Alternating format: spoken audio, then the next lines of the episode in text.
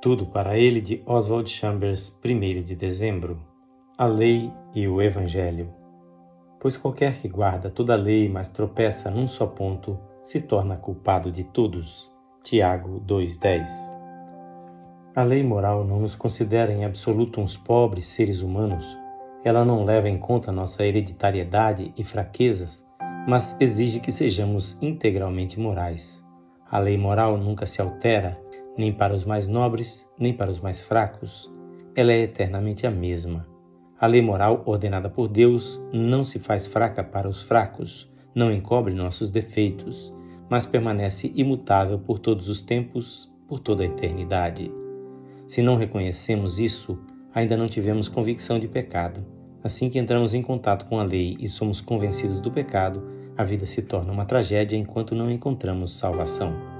Outrora sem lei eu vivia, mas sobrevindo o preceito, reviveu o pecado e eu morri. Romanos 7:9. Quando reconhecemos isso, então o Espírito de Deus nos convence do pecado. Enquanto isso não acontecer e não entendermos que não há esperança, a cruz de Jesus é uma farsa para nós. A convicção do pecado faz o homem sentir-se preso pela lei e sem esperança, vendido à escravidão do pecado, conforme Romanos 7,14. Eu, um pecador culpado, por mim mesmo nunca poderei reconciliar-me com Deus. É impossível. Só existe um meio pelo qual sou justificado diante de Deus: a morte de Jesus Cristo. Preciso me livrar do conceito que me ronda de que poderei um dia reconciliar-me com Deus pela minha obediência. Qual de nós poderia obedecer a Deus com absoluta perfeição? Só reconhecemos o poder da lei moral quando ela vem precedida por um si. Deus nunca nos coage. Em certos momentos, dependendo do nosso humor, gostaríamos que Deus nos obrigasse a obedecer. Em outro, gostaríamos que Ele nos deixasse em paz. Sempre que a vontade de Deus está em primeiro lugar para nós, não temos a menor sensação de coação.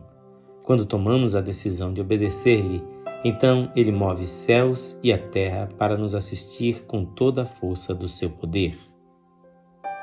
Esta leitura é feita por seu amigo pastor Edson Grando. Que o Senhor Jesus abençoe a sua vida e lhe conceda a paz de encontrar plenitude de perdão e graça.